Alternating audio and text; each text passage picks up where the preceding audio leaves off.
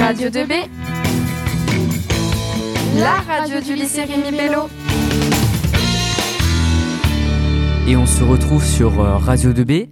Euh, tout de suite, les chroniques de la République. Bonjour à tous et bienvenue dans notre rubrique sur les élections, dont nous, dont nous parlerons des types d'élections les plus populaires en France, le taux de vote, le taux d'abstention et le taux de vote blanc. Pour finir, on lancera un débat sur la question suivante. Pour ou contre le vote aux élections à l'âge de 17 ans Tout d'abord, on va parler des types d'élections en France. Euh, en France, il y a quatre types euh, d'élections principales. Donc il y a les législatives, les présidentielles, les départementales et les municipales. Donc aux législatives, on élit le Parlement, qui est composé de l'Assemblée nationale et du Sénat. Au présidentiel, le président. Au départemental, le conseil départemental. Et enfin au municipal, le maire. Euh, aux législatives et aux présidentielles, ils font un mandat de 5 ans et les départementales et les municipales, eux, ont un mandat de 6 ans. De plus, l'abstention de vote et le droit de vote en France, comment est-ce réparti? Alors euh, déjà, la participation, qu'est-ce que c'est? Euh, Ce sont des personnes qui se présentent pour être élues par le peuple via les élections. Le peuple, il peut aussi s'abstenir de voter, c'est ce qu'on appelle l'abstention, et euh, c'est le fait de, ne pas participer au vote euh, des élections. Le peuple, il peut aussi voter blanc, ce qui signifie que le vote, euh, il ne compte pour aucun candidat. Ce vote, il est différent de l'abstention de vote, car c'est un vote nul. Alors, le vote nul, c'est un vote où la réponse n'est pas valable. Le vote est un, tout d'abord un devoir, une responsabilité, un choix de représentation, un choix personnel et, euh, et discret.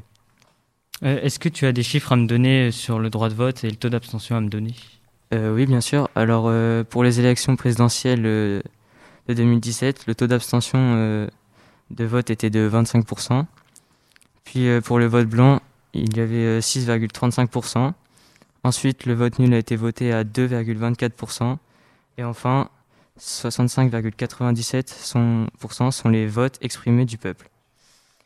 Puis, pour les législatives, la même, euh, la même année, plus de 60 55% en moyenne d'abstention de vote et euh, sur les deux tours pardon et environ 10% pour les votes blancs. Enfin, nous pouvons passer au débat de notre rubrique qui est le vote aux élections à 17 ans, pour ou contre? Alors euh, moi je suis pour car maintenant on a différentes possibilités de se renseigner via différentes plateformes en fonction de nos, envies. Puis euh, le renseignement il est possible euh, aussi maintenant sur internet. Euh, moi, je, je suis pas d'accord avec toi parce que je trouve qu'à 17 ans, on est quand même pas assez renseigné pour voter et pour certains pas assez mature au niveau du renseignement. dans dans l'éducation scolaire, on n'a pas de, cours où on ne parle pas de, qu'est-ce que les élections, comment y participer, euh, que- quels sont les partis, euh, tout ça quoi. Oui, c'est vrai. Donc, euh, mais après, comme je disais tout à l'heure, on a différents moyens maintenant. On peut se renseigner par soi-même, puis via nos parents. Et puis là, je ne veux rien dire en soi, parce que si on, s'intéresse, si on est intéressé à 17 ans, on sera intéressé aussi à 18 ans. Donc pourquoi pas s'intéresser euh, un peu plus jeune euh, Ça dépend, ça dépend des personnes. Bah, moi, personnellement, euh, je suis contre, car euh, cela, euh, ça n'a rien à voir. Euh, étant donné qu'une grande majorité des 18-24 ans ne vont déjà pas voter, euh, dix- enfin, le vote à 17 ans, ça revient au même, ça ne sert à rien. Oui, mais en soi, il n'y a pas de loi significative qui nous qui nous enfin qui dit que on est obligé d'aller voter en fait pour le droit de vote. Donc chacun est libre de voter, que ça soit à 17 ans, à 18 ans, il n'y aurait pas de différence. Ouais, mais à 17 ans, c'est quand même une, grosse responsabilité de voter parce qu'on est quand même euh, dans l'optique, par exemple, de voter pour, euh, pour un président. Et à 17 ans, euh, même à 18, c'est quand même une grosse responsabilité de, de prendre cette décision. Bah, Moi, j'ai un argument pour. Ça serait, par exemple, les prochaines élections seront l'année prochaine, donc en 2022.